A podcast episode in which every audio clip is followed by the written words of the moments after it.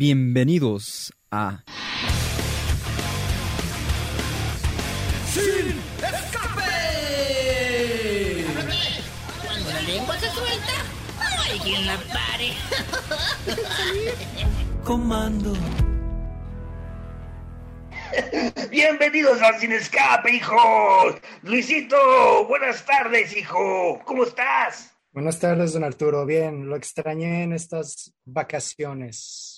¿Cómo Ay, le fue? ¿Qué hizo? de semana de extrañar a tantas personas aquí en cabina y en producción. Pues estamos aquí un sábado más, hoy 23 de abril, que celebramos el Día Mundial del Libro y durante la siguiente hora vamos a estar de no manteles de letras, sino de puros libros, ¿no? Así es, así es. Está, sí, justamente celebrando y conmemorando este día, pues vamos a estar eh, aquí platicando y hablando acerca de libros aquí en DK1250M, que ya saben, nos pueden sintonizar desde cualquier parte del país por internet en DK1250.mx o a través de aplicaciones como Tuning Radio. Y también nos encuentran a nosotros en el Facebook de Sin Escape Radio. Y si te perdiste alguno de los anteriores invitados, pues están ahí en el podcast de, podcast de Sin Escape Radio en tu plataforma de podcast favorita. Esto gracias, por supuesto, a nuestro señor productor Cristian Cobos, que ya está dando vida a este espacio que tiene ya cerca de 30 años al aire. Y por supuesto, gracias a Alejandra, Alejandrita Magallanes, que está operándonos aquí los controles. Muchas gracias, Alejandra. Oigan, antes de continuar, Luisito, una noticia que nos eh, dolió, pero mucho a la comunidad del mariachi, a los periodistas, a la gente de del mundo de la cultura. Nos dolió mucho el fallecimiento de Edgar Martínez, quien dejó esta vida el 20 de abril, eh, de una manera sorpresiva. Yo no sabía eh, que estaba enfermo y bueno, él fue un gran promotor del mariachi y coordinó por muchos años, por muchos años, el encuentro internacional del mariachi y la charrería. Siempre lo veías ahí, al lado de Noé Vázquez, por cierto, y Noé Mora, quise decir, Noé Mora, y siempre sonriendo, siempre luchando por la música del mariachi. Y él también fue miembro de la Comisión Nacional, precisamente para la salvaguarda del mariachi. Y pues nuestro más sentido pésame a su familia y a sus amigos, a sus amigos una gran pérdida para el mundo cultural y de la música. Ah, Así es. de tema. La Muy otra bien. vez, nuestro señor Puberto, productor, me estaba preguntando que qué libro leo aparte del vaquero, ¿no? Bueno, ¿Ah? Ver. ¿ustedes saben de qué obra es la frase se me ha metido por los ojos adentro un mar de leche? No, señor, no es ese el libro de 3X. No, no, no. A ver, ahí va otra, ahí va otra. Manicomio, sin duda, es el edificio más adecuado. Eso sí, ya la tiraron. Pertenece a Ensayos sobre la ceguera, este libro maravilloso de José Saramago, la décima novela de este escritor portugués, a quien en 1998 se le entregó el Premio Nobel de Literatura. Precisamente también la Academia Sueca destacó su capacidad para volver comprensible una realidad muy parábolas sostenidas por la imaginación, la compasión y hasta la ironía. Sí, es así es. Saramago es como uh, básico en cuestión de, de muchas lecturas. Hay, tiene libros em, que te simbran, no sé cómo, cómo describirlo, pero sí, digo, por lo menos a mí sí, ah, algunos de sus ensayos, algunas de sus eh, obras que sí, muy impactantes. Y como ya decíamos hace algunos minutos, pues hoy en el espacio platicaremos del Día del Libro, esta celebración que fue creada en 1995 con el propósito y bueno, pues el acuerdo de la UNESCO y desde el 2002 la FIL Guadalajara se unió a este festejo con una lectura en voz alta que si recuerdan se hace cada año, eh, ha tocado de diferentes géneros y pues es una experiencia mmm, muy interesante, muy particular, es como una reunión así al aire libre eh, muy buena, muy agradable. Además de eso, bueno, vamos a tener eh, invitado, vamos a tener a Ricardo Sánchez, promotor cultural y director de Textofilia Ediciones, que nos va a platicar un poquito respecto a lo que se dará en este marco de, del Día Mundial del Libro, también un poquito sobre lo que es y lo que se hace detrás de la creación. Pablo Roble, nuestro cinéfilo, para platicarnos también ahí más este, relacionado con el, con el cine y con los libros, ¿no? Maravilloso, maravilloso. Oigan, la FIL dedica precisamente a Saramago el Día del Libro y como inicio de las actividades la Feria del Libro de Guadalajara va a dedicar este día a José Saramago con una lectura en voz alta de ensayo sobre la ceguera publicada en el 95, como decíamos. Eh, no es un ensayo, pero tampoco una novela como tal, ¿no? Es más bien un libro de ambos géneros. Y si tú quieres participar para leer un fragmento de la obra, pues todavía estás a tiempo.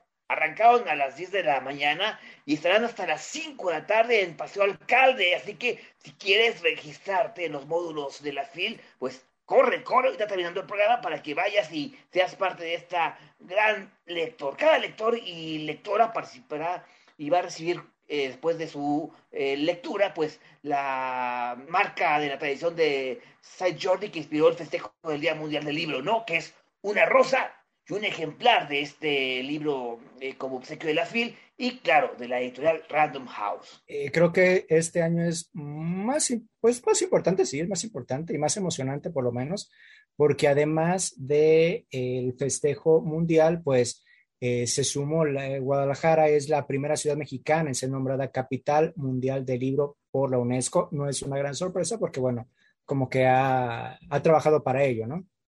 Claro, claro. Este reconocimiento es bastante eh, pues destacado, importante, porque eh, hace ver que en Jalisco hay pues personalidades que muchas ya murieron, pero que otras continúan con vida y que pues son importantes plumas eh, en la escena literaria, ¿no? Como Francisco Rojas González, Agustín Yáñez, Mariano Suela, Juan Rulfo, Juan José Arriola, eh, bueno, entre muchos, muchos, muchos autores. Suena muy bien, muy bonito todo, pero representa el compromiso de promover durante un año que dura el, el nombramiento actividades alrededor del libro, sin dejar claro atrás que nuestra ciudad tiene un evento editorial mucho, pero muy importante de Latinoamérica.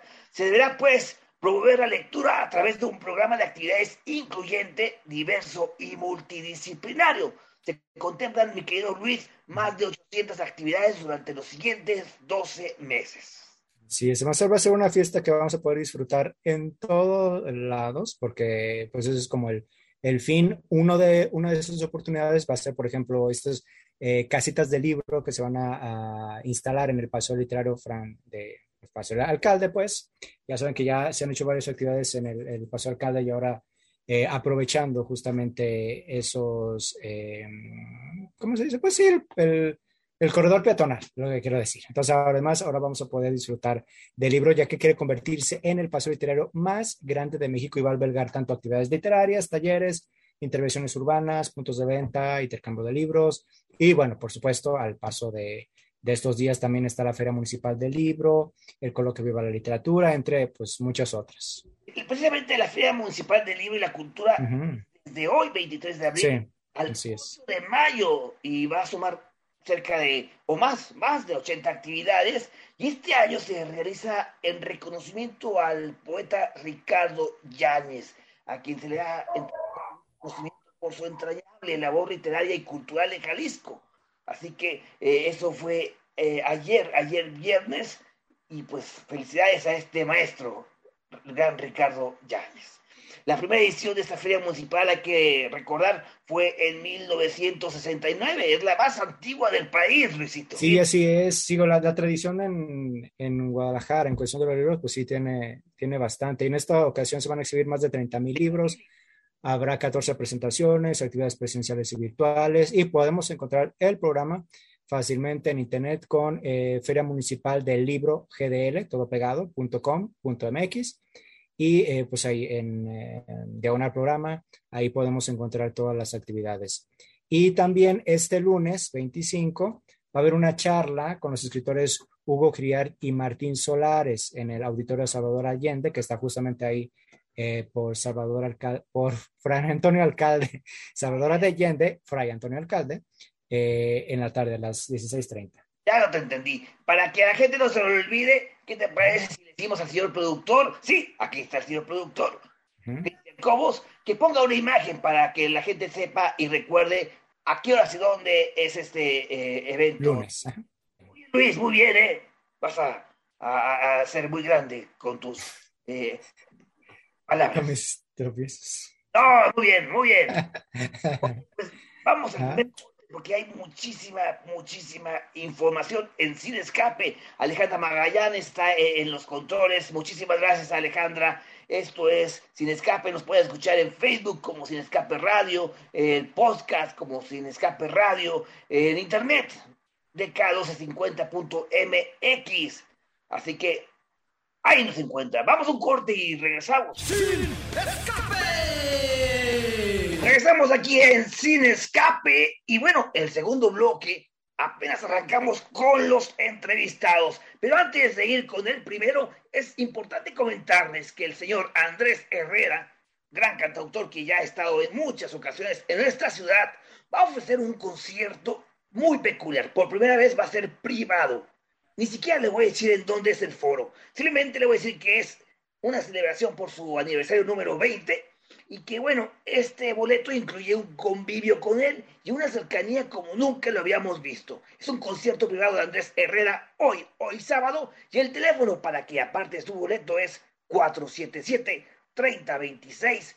625. De igual forma, nuestro señor productor va a poner en estos momentos el cartel del concierto para que chequen los detalles del evento. Y bueno, para seguir hablando de libros y más libros y más libros, invitamos y damos la bienvenida a Ricardo Sánchez Riancho, porque él, amigos, amigas, lleva muchísimos, pero muchísimos años en la industria editorial. Él es promotor cultural, editor, director general de Textofilia Ediciones, también vende tacos ahí en López Mateos y Cruz del Sur. Eh, él, bueno, es una importante voz para hablar de la industria editorial mexicana y por supuesto la importancia que tiene Guadalajara como capital mundial del libro. Pero vámonos por partes. Bienvenido, hijo, muy buenas tardes. Muy buenas tardes, Arturo. Gracias por la invitación, tan linda presentación además. ¿Cómo sabías que también vendo tacos en mis ratos libres y llevo clubes de lectura? Ahí mismo, ¿no? Yo que incluye un libro en cada taco, ¿no? Así debería de ser, hijo. Así debe de ser, hay que nutrirnos de todas las maneras posibles, ¿no? Oye, por cierto, el INEGI acaba de mostrar un estudio, a, amigos, amigas. Eh, si no me equivoco, las cifras no las tengo en la mano. Me llamó la atención que ahorita quienes más leen, hijo, son los jóvenes entre 18 y 25 años de edad, más o menos. Me, me alegró esa noticia. ¿Tú estás enterado, hijo? Algo había escuchado, ¿sabes? La verdad es que no estoy muy, muy informado, pero me crea sentido. Las nuevas generaciones también están ávidas de contenido, de historias y, y no todo puede ser el TikTok. Ay, no hablemos de eso ahorita. Adelante, hijo. Ricardo, para comenzar, bueno, estamos celebrando el, el Día eh, Mundial del Libro, también toda esa semana, el mes en Guadalajara, en, en nuestro caso. Eh, acá pues es particular porque es, va a ser todo un año dedicado al libro y además pues tenemos la Feria del Libro que se realiza a fine, en invierno, a finales de año, que también es eh, pues como la más eh, grande, una de las más importantes en Latinoamérica y me imagino que la más grande en México. Para ti, ¿por qué es importante el eso, el, el no, deja, no quitar el dedo del renglón y el seguir dándole la importancia y además la difusión a la lectura y a los libros? Pues mira, con riesgo sonar un poco cursi, porque en verdad creo que el futuro de la humanidad depende mucho de los libros, de la lectura, y ahorita con esta gran noticia que, que nos comparten, que el INEGI encontró en las encuestas, que el público más, más joven es el que está leyendo, pues me regresa también la esperanza, ¿sabes? Eh, creo que mucho tiene que ver con eso. Eh, Guadalajara es una ciudad que tiene, además, esta magia gracias a la FIL, la FIL Guadalajara, porque si me permites hacer una anotación, eh, de hecho a nivel internacional es la segunda más, eh, más grande y más importante del mundo, me atrevo a decir, ¿sabes? Después de la Feria Libre de Frankfurt, Guadalajara tiene un gran impacto, es muy importante. Y por supuesto, en el mundo hispano, yo la pondré en el primer lugar une gente, voces, trae escritores de todo el mundo, no solo el hispano, ¿sabes? O sea, todos los años hay escritores que vienen, por ejemplo, de Brasil, escritores que, que se incorporan de los Estados Unidos, procura tener una gran diversidad. Y bueno, encima de eso, el hecho de que este año Guadalajara sea la capital mundial del libro, bueno, le, le, da como la cereza perfecta, ¿no? Porque en efecto nos da la atención a nosotros, no solo a los tapatíos, ¿eh? también a los mexicanos en general, como, como figuras importantes en el mundo de la cultura. Nos está dando la oportunidad de compartir el mensaje eh, que justo estamos ahorita conversando, ¿no? De la importancia del libro, la importancia de la lectura, todo lo que hay alrededor que en ocasiones también me parece, y si no, por ejemplo, ahorita ustedes, por favor, coméntenmelo, se subestima mucho cuando los libros tienen una capacidad enorme. Y también por libros incluyamos ya los ebooks, incluyamos ya todos los otros formatos, los audiolibros. Vaya, hay una gran variedad de, de, opciones para poder acercarse a la literatura. Y ahorita está hablando de la literatura, porque los libros no es solo literatura, ¿no? Puede ser ciencia, matemáticas, economía, si les interesan los chismes, hay libros de chismes, hay de lo que quieran. Y esa es una gran maravilla de los libros, que siempre va a haber para, para el gusto que quieran, cómics, caricaturas, yo qué sé. Oye, Ricardo, yo tengo una duda en particular y me gustaría aprovechar la ocasión para que nos platiques qué es lo que hay detrás, ahora tú tú como contextofilia, qué es lo que hay detrás de un editorial, de crear un libro, de que llegue hasta nuestras manos. ¿Hay realmente grandes diferencias? ¿Cuál es cuando es una editorial grande, cuando es una editorial pequeña? Un poquito como detrás de cámaras, digamos, que también, justo como comentas, a veces nos, no, lo, no lo ubicamos tanto y creo que es importante. Te voy a traducir lo que quiso decir Luis Adams. ¿Le puedes publicar un libro? No, no, no te creas, no, no te creas. pues mira, eso al final platicamos. pues mira, yo creo que lo primero que me viene en la cabeza cuando me preguntas esto, Luis, ahorita, eh, creo que son dos cosas. Por un lado, empleos por detrás de un libro hay muchísima gente trabajando para lograr que tú tengas en tus manos un objeto. Y en segundo lugar, y una vez más, cayendo un poco en lo cursi, quizá pasión, porque definitivamente es una industria que requiere un cariño y un amor diferente, si no estaríamos en negocios muy distintos. Em, y resumiendo un poco lo que va de la mano con todo eso, pues es una cadena larga, ¿no? Desde las personas que escogen los libros, por supuesto los escritores, hay, hay, después eh, editores, hay correctores de estilo, eh, hay dictaminadores que ayudan también a seleccionar los materiales, eh, hay administrativos, eh, la parte de dirección, por supuesto, la parte que tiene con facturaciones, los contadores, hay promotores de la lectura, hay medios de comunicación, como estamos justamente ahorita platicando. Em, también tenemos diseñadores. Vaya, es una gran cadena. La gente que los vende, que también es súper necesario hoy en día, ¿no? la gente que los vende, las librerías, Vaya, la cadena es larga, las bibliotecas, las librerías. Hay detrás de cada libro un universo completo de diferentes eh, cosas y matices. Entonces, no sé si por ahí vaya poco a poco respondiendo tu pregunta. Yo, sumaría algo a la cuestión de, de, Luis. Cualquiera podría publicar con ustedes, y no me refiero a cualquiera más bien, sino yo, yo si tengo talento, tengo la oportunidad de, de, de que ustedes me publiquen o solamente la gente con influencia. Pues mira, yo creo que ahí voy a responderles un poco de la mano a lo que me preguntaba Luis, de qué diferencia hay entre un editor pequeño, uno mediano, uno grande. El mundo del libro también es un ecosistema, ¿sabes?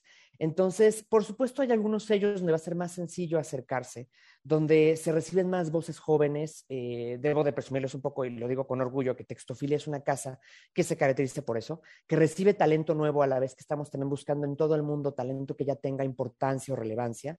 Em, hay editoriales un poco más grandes donde los procesos quizás sean más complicados, pero porque también tienen maquinarias más sofisticadas, que llevan más años, que también ya han estado apoyando más escritores durante muchísimo tiempo. Hay casas intermedias, eh, hay casas que solamente se dedican a sacar libros de personas que a lo mejor quieren intentarlo y quieren tener un sabor de lo que es la experiencia de, de, la publicación.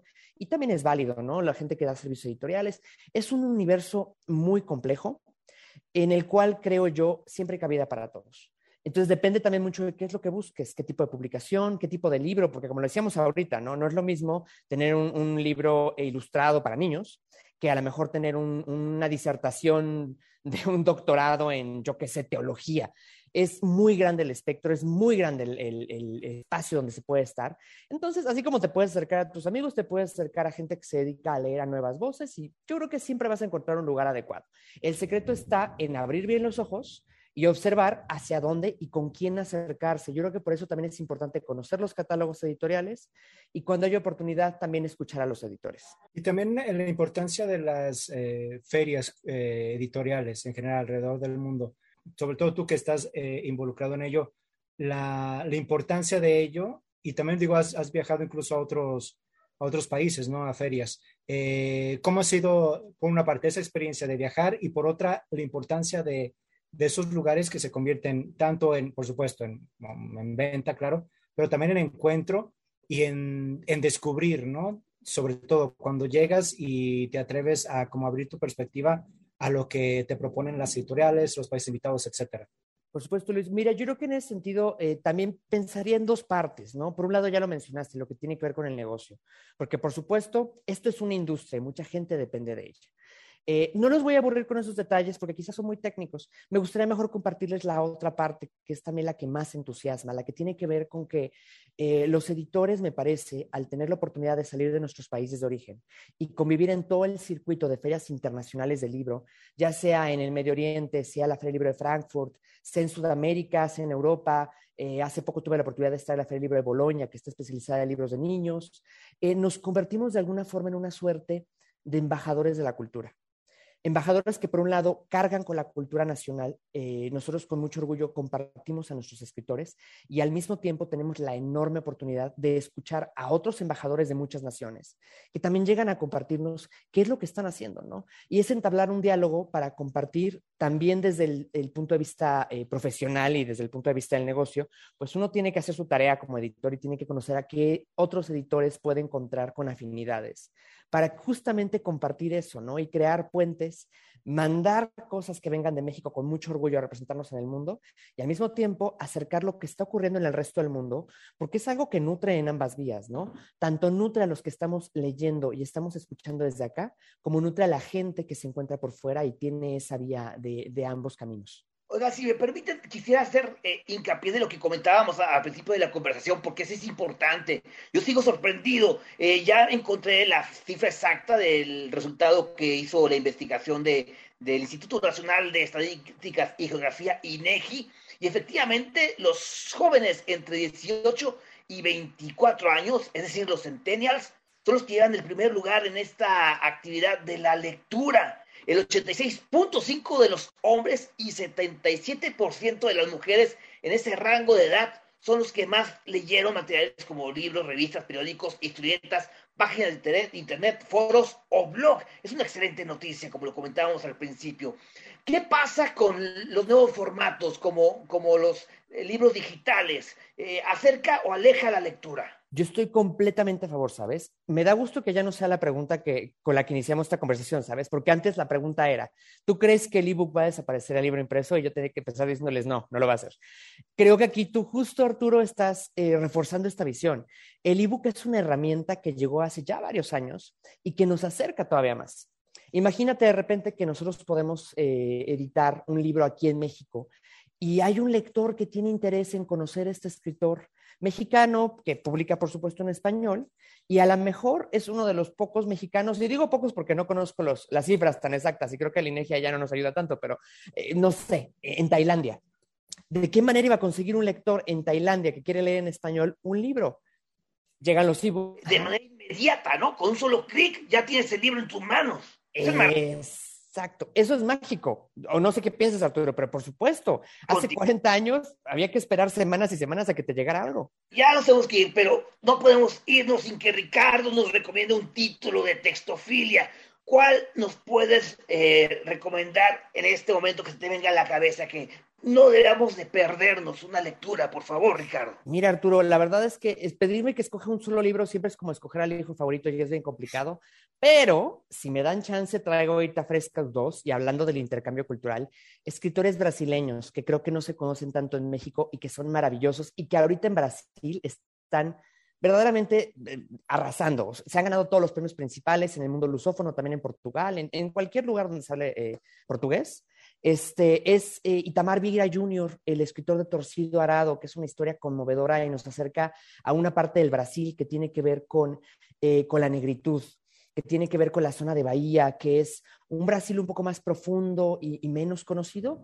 Y en segundo lugar, de la mano con este brasileño, otro brasileño que se llama Oscar Nakasato, la novela es Nihonjin, y él nos va a mostrar también de Brasil, pero el lado que tiene que ver con la comunidad japonesa, con la comunidad nipona, que después de Japón, no se lo sabían ustedes, es la comunidad de japoneses más grande de todo el mundo. Entonces creo que son dos buenos títulos, Torcido Arado y Tamar Vieira Jr., y Nihonjin de Oscar Nakasato. Ricardo Sánchez Riancho, director general de Textofilia Ediciones, muchísimas gracias. Ustedes no lo están viendo como nosotros, trae una vibra muy padre, hijo. Así me, gustaría atravesar la pantalla y abrazarte, porque trae una, luz muy, muy, ¿cómo dicen ustedes? Chida, ¿no? La verdad que mucho a los, libros, por supuesto, ¿no? Nos, alimentan día a día. No, pues muchas gracias. Muchas gracias a todos por este, por el espacio. Luis, don Arturo, por supuesto, Cristian, que yo sé que por ahí nos anda escuchando, y por supuesto a todo el público tapatío que nos regaló un ratito para platicar de libros. Espero que pronto vuelvas. Hay mucho que platicar contigo, Ricardo. Muchas gracias. Encantado. Ahí búsquenos en redes sociales como Textofilia. ¡Sin escape! Estamos de regreso en Sin Escape y ya está con nosotros Pablito Robles, experto en el séptimo arte. No sé por qué, a pesar de su edad, a pesar de su edad, se empapa del cine y da mucho, muchas recomendaciones. Y qué bueno que en Sin Escape pues está esta ventana para conocer su punto de vista sobre películas nuevas y también viejitas en esta ocasión. Bienvenido, Pablo, ¿cómo estás? Don Arturo, muy bien, muy bien. ¿Y usted cómo les va? ¿Cómo te va, Luis? Bien, bien, todo bien. bien, bien. Ya aquí listo esperando para que nos dé la recomendación, nos platique de los estrenos de la semana, qué te han parecido y todo eso. La primera recomendación de esta semana es una comedia. Yo sé que muchos están en contra o a lo mejor no les gusta ver comedias, pero esta ocasión tenemos una comedia ligera. Se llama La ciudad perdida. Es una comedia de aventura para ver con la pareja, con amigos, con familia, a lo mejor no con niños, pero con la familia, con la pareja está bien, muy, bien para, para ser vista. Es protagonizada por Sandra Bullock y Shining Tatum, entonces tenemos dos personajes que se han desarrollado muy bien en la comedia en los últimos años. Y cuenta la historia de una escritora de libros que escribe libros de aventura y de romance, de estos libros romantizados a más no poder, que descubre que una de las leyendas que usó para escribir uno de sus libros es, pues, en cierta manera real y un magnate, en este caso interpretado por el querido Daniel Radcliffe, eh, usa, pues, estos, los conocimientos que tiene la escritora para dar con este lugar. Eh, es una comedia súper dominguera, totalmente, de esas que, que sabes que te la vas a pasar bien por simplemente con el cast y porque se llevan muy bien, hay una muy buena química en el elenco, entonces es una comedia cliché, formulaica, sí, pero también muy irreverente, muy, muy, bastante divertida. Yo la disfruté muchísimo. Excelente, para ir a verla, sí que me antoja. La siguiente. La que sigue es ya un poco, digo, seguimos con las comedias. Esta semana el cine nos presentó muchas comedias. Está Red Rocket, es como un humor más, más ácido, no tan cliché. Es dirigida por Shane Baker, que fue el director de The Florida Project, una película bastante conocida. Y pues regresa para dirigir esta nueva comedia que nos presenta a Mikey Saber, que es una estrella de películas para adultos eh, que cayó en desgracia y que pues regresa a, a, Texas, que es su ciudad natal, aunque nadie de ahí lo toma como muy, muy bien su regreso. Es producida por A24 perdón, perdón. Una, película totalmente diferente a la cinta anterior, por supuesto. Sí, claro, eh, totalmente. Más Adelante, perdón por interrumpir. No, no hay problema, hay que, hay que discutirlas, también es divertido discutirlas. Y esta es una de las propuestas de A24, este estudio de películas independientes que han tenido mucho de qué hablar y siempre tiene una propuesta bastante interesante para, para ofrecer y no creo que haya una película de A24 que no se disfrute de alguna u otra manera. La siguiente, hijo. Y el, tercer estreno, bueno, en este caso no es un, un estreno, sino un reestreno. Yo sé que a lo mejor don Arturo esta película sí la vio en cines. Para todos los que no pudieron disfrutar del clásico de clásicos Casablanca, Cinépolis tiene un reestreno de la cinta para conmemorar su 80 aniversario. Y pues qué mejor manera de revivir o para ver por primera vez este clásico que en la pantalla grande, como se vio hace 80 años en 1942, cuando estrenó este clásico de clásicos en el cine. Yo la vi precisamente antes de casarme. Eh, eh, fue en 1942, me acuerdo perfectamente. Un 26 de noviembre cuando la vi en la pantalla grande y, vimos uno de los besos más famosos en la historia del séptimo arte. Es una historia de amor e intriga, pero no solamente habla sobre esta naturaleza semana, habla de otros temas durante la Segunda Guerra Mundial porque es un himno conmovedor sobre la importancia de la acción colectiva, lo que es la población internacional que incluye nazis en busca de refugiados combatientes de la resistencia. Y como anécdota, ya para dejar de hablar, es algo bastante curioso. En la película, pues la película habla sobre refugiados, ¿no? Pero es interpretada por refugiados. Y muchos de los extras, amigos, amigas, habían escapado de Europa para evitar la persecución nazi.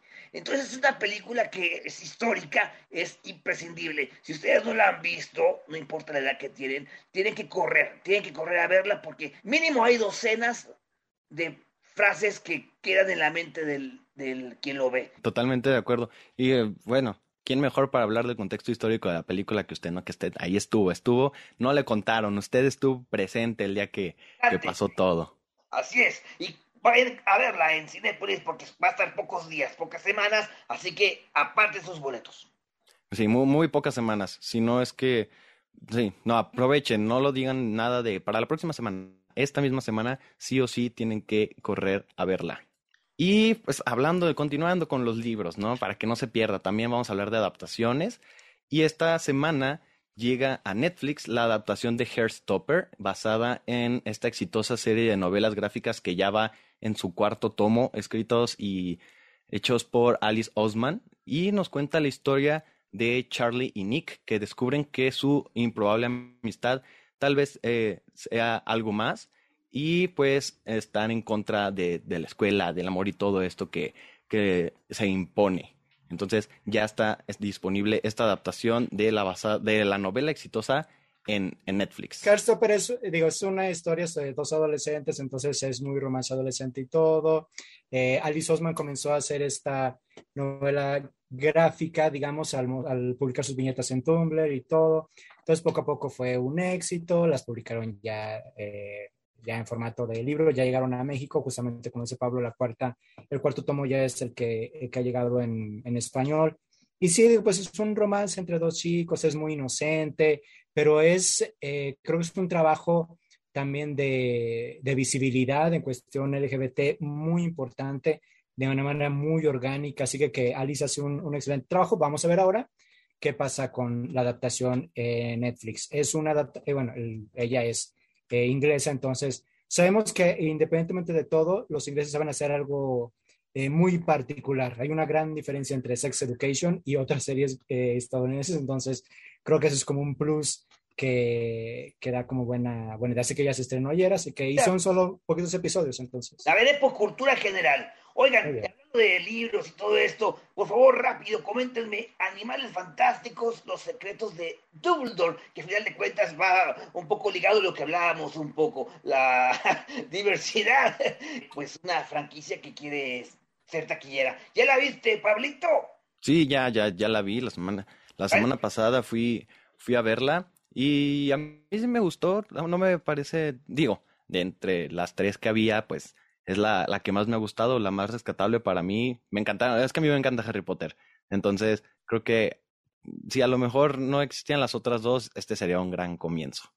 Pero pues también a lo mejor es el último que veamos de, de animales fantásticos, ¿no? No sé, no sé qué opinen. Creo que creen que sea el último que veamos. Pues la taquilla, la taquilla dictará. Sí. Aunque yo sé, digo, no sé qué opinas, Pablo, pero yo, yo digo que ya sé que todos me van a odiar y eso porque todos se llaman a Johnny Depp, pero creo que este Grindelwald es mejor que el anterior. Definitivamente, definitivamente Matt Mikkelsen. Si lo hubieran puesto desde el principio, a lo mejor hubiera sido un poquito más llamativa. Y más ahora, ¿no? Con todo lo que le está pasando a Johnny Depp, que ni siquiera tenemos que mencionar, ¿no? Ya ha sido boca toda la semana, ha estado ahí, juicio, juicio televisado. Pues yo coincido con el señor Robles de que es, eh, tal vez no la mejor de las tres, pero sí puedo decir que es mejor que la segunda parte definitivamente.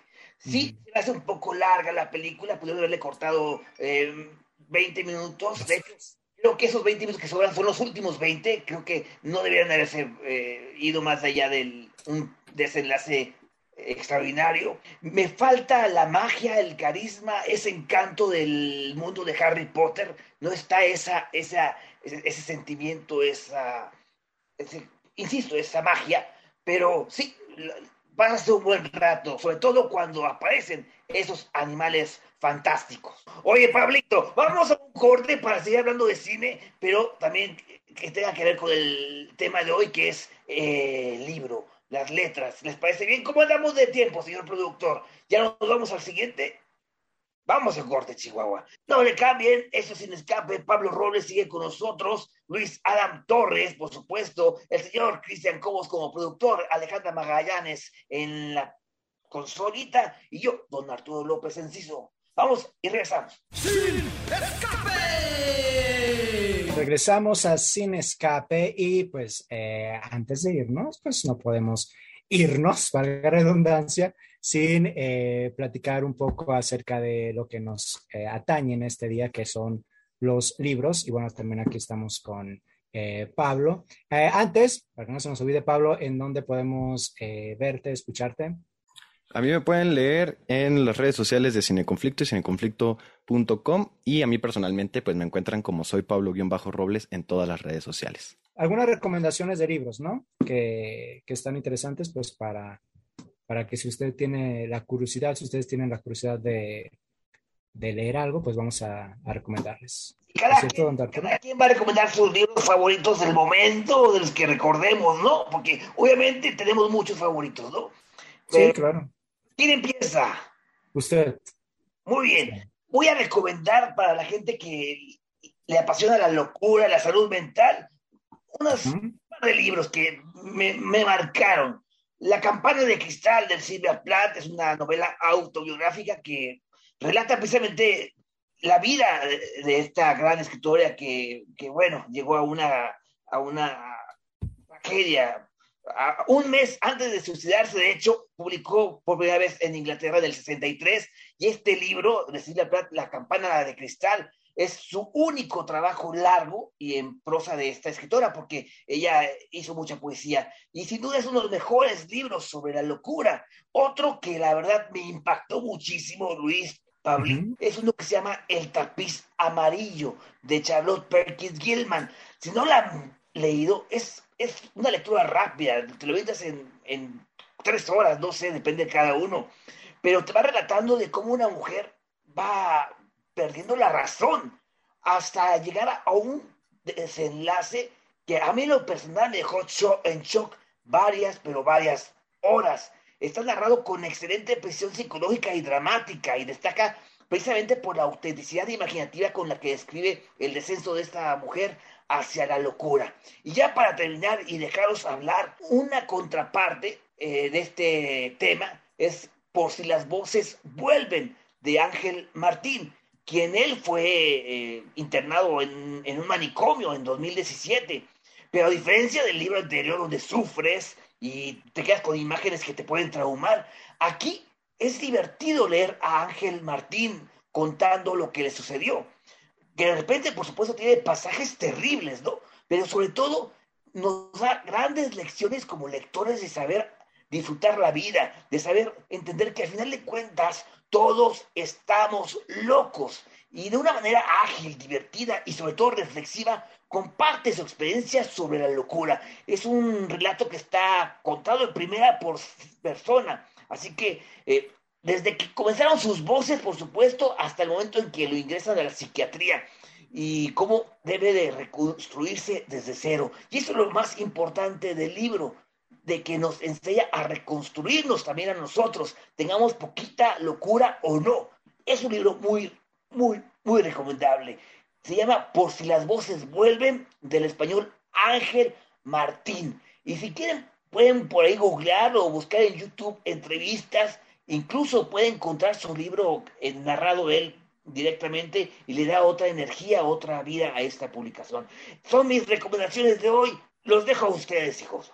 Pablo, ¿cuáles son tus recomendaciones? Voy a hablar de un libro que me dejaron leer en la secundaria, de esas que te dejaban leer por como obligación, pero que me terminó encantando. Es una lectura, pues, para, para un público pues, juvenil, ¿no? Juvenil, eh, no tanto infantil, pero sí juvenil. Se llama Palabras Envenenadas, es de Maite Carranza.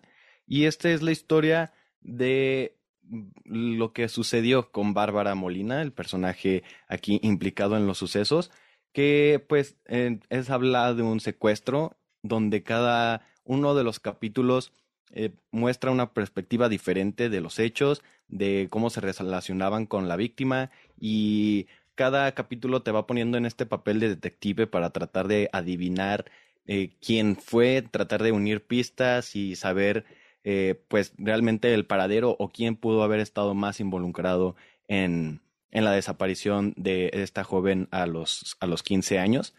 Y es una novela bastante tensa, es una lectura ligera, eh, la letra es bastante grande, les digo, es para un público juvenil que quiere adentrarse eh, más a este, a este género o más hacia este suspenso y quieren hacerlo como progresivamente. Esta es una manera excelente de empezar porque cada capítulo es atrapante porque cada uno te va dando pistas distintas y cada uno te va adentrando más hasta que llegas al momento climático en el que pues todo cobra sentido y encuentras pues puede que encuentres o no al, al culpable de quien cometió los, los actos.